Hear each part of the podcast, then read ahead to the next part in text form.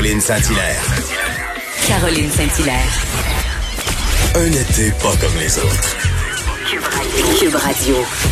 That's one small step for man. One giant leap for mankind. Hippity hoppity, hippity hoppity, hippity hopping over hill. Et oui, ça se passait le 21 juillet, il y a 51 ans, le 21 juillet 1969, et les phrases, la phrase qu'on entendait, un petit pas pour l'homme, mais un grand pas pour l'humanité. C'était la première fois que des hommes ont marché sur la Lune. Certains d'entre vous se souviennent peut-être de la mission Apollo.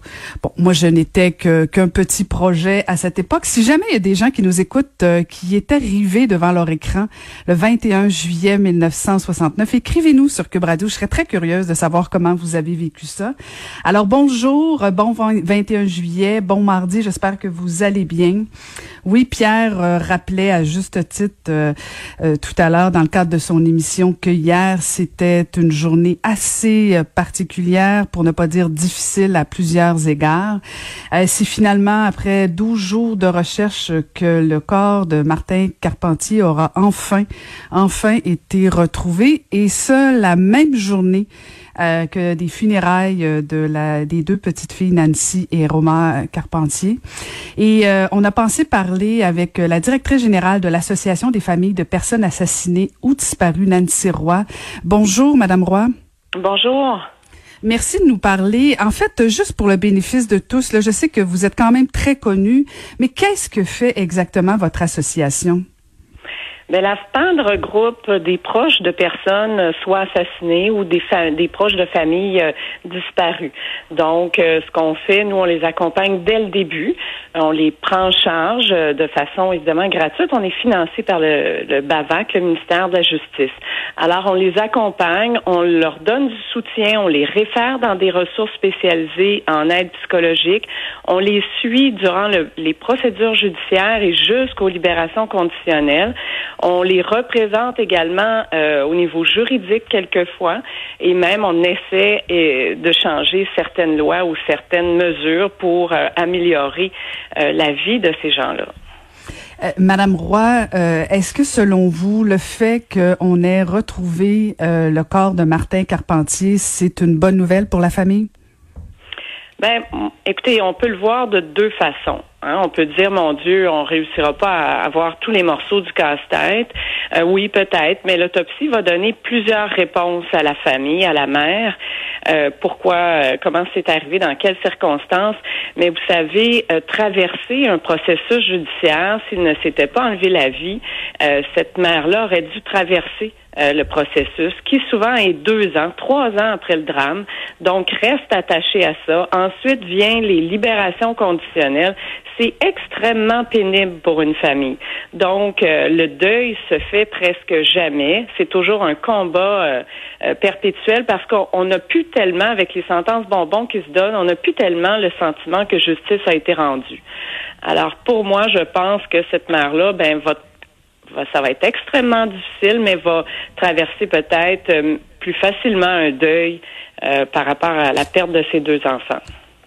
Est-ce que euh, une façon que votre association pourrait aider la famille de Madame Lemieux, ce serait de la mettre en contact avec euh, d'autres familles qui auraient pu vivre sensiblement euh, un, événement semblable? Oui, on l'a déjà fait. On a rencontré la maman et évidemment, on lui a présenté d'autres personnes qui ont vécu des drames similaires pour donner un peu d'espoir. C'était ça notre objectif premier en la rencontrant. Euh, évidemment, plus tard, euh, elle va être jumelée avec d'autres familles qui ont vécu des drames euh, et qui euh, euh, sont plus sont dans la résilience.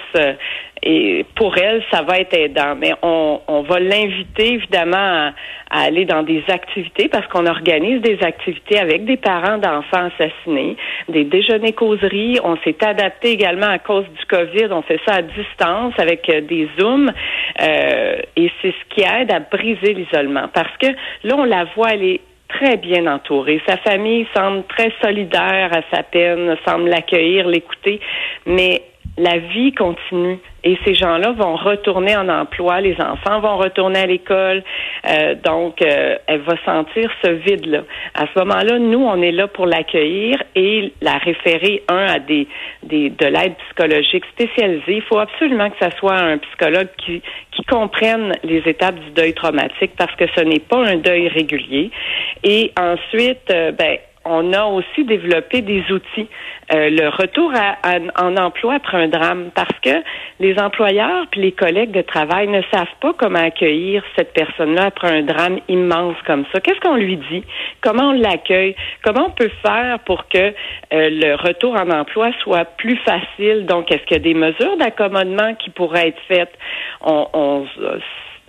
Ça, c'est possible en consultant notre guide. Il y a aussi le, guide du retour à l'école après le drame parce que le professeur puis les petites amies de, Nora et Romy euh, devront conjuguer avec leur absence. Et c'est souvent traumatisant pour ces amis-là, pour les professeurs. Et comment l'expliquer? Nous, on a fait ces guides-là et sont disponibles sur notre site web de façon euh, tout à fait gratuite.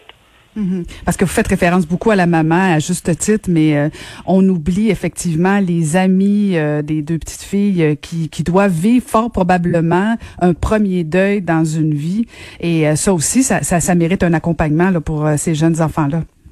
Ben, c'est un nombre de chocs qui mhm. va briser, qui va affecter beaucoup, beaucoup de personnes autour. ces gens-là ont besoin de soutien, ces gens-là ont besoin d'être écoutés. Euh, dans leur dans ce drame-là qui a affecté euh, beaucoup, beaucoup de monde, mais qui a même affecté des parents qui ont vécu la même chose. Moi, j'ai eu beaucoup d'appels parce que des parents qui ont vécu le drame revivaient exactement leur drame à eux. Fait qu'ils étaient replongés, avaient besoin de reconsulter euh, de l'aide psychologique pour avoir des, des, des façons de, de s'en sortir, là, parce qu'ils replongent à ce moment-là. C'est extrêmement difficile parce qu'on n'a pas les réponses. C'est vécu dans la violence, c'est euh, l'autre parent. On, on peut pas comprendre ces gestes-là. Fait que donc c'est de mettre des mots sur l'inexplicable, mais ces psychologues-là spécialisés avec qui on travaille, ben souvent les aident à cheminer.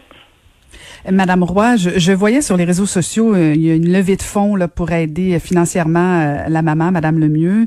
Euh, et je sais que vous êtes déjà prononcé sur le fait qu'il fallait revoir la loi sur l'indemnisation des victimes d'actes criminels. Pardon. Est-ce que vous entendez des échos de la part du gouvernement du fait qu'on veuille modifier cette loi-là? Ben, on avait entendu des échos avec Madame Lebel.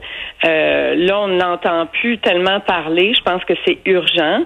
Euh, faut aussi savoir qu'il y a trois régimes d'indemnisation au Québec. Hein. Il y a la CSST, il y a la SAC et il y a l'IVAC. Là, on ne sait pas exactement s'il n'y a pas un des enfants qui est décédé par euh, accident de voiture. Donc, il théoriquement, il pourrait être admissible à d'autres régimes d'indemnisation euh, qui sont plus favorables. Fait qu'il faudrait une équité entre les régimes d'indemnisation puis les bonifier parce que euh, cette mère-là, cet entourage-là a besoin euh, d'aide psychologique pour passer au travers parce que sinon, de toute façon, ils vont se retrouver dans le système médical, puis on va devoir payer plus lourdement, puis plus chèrement de l'aide qu'on n'aurait pas donnée au début. Et cette personne-là, bien évidemment, retournera pas nécessairement au travail tout de suite.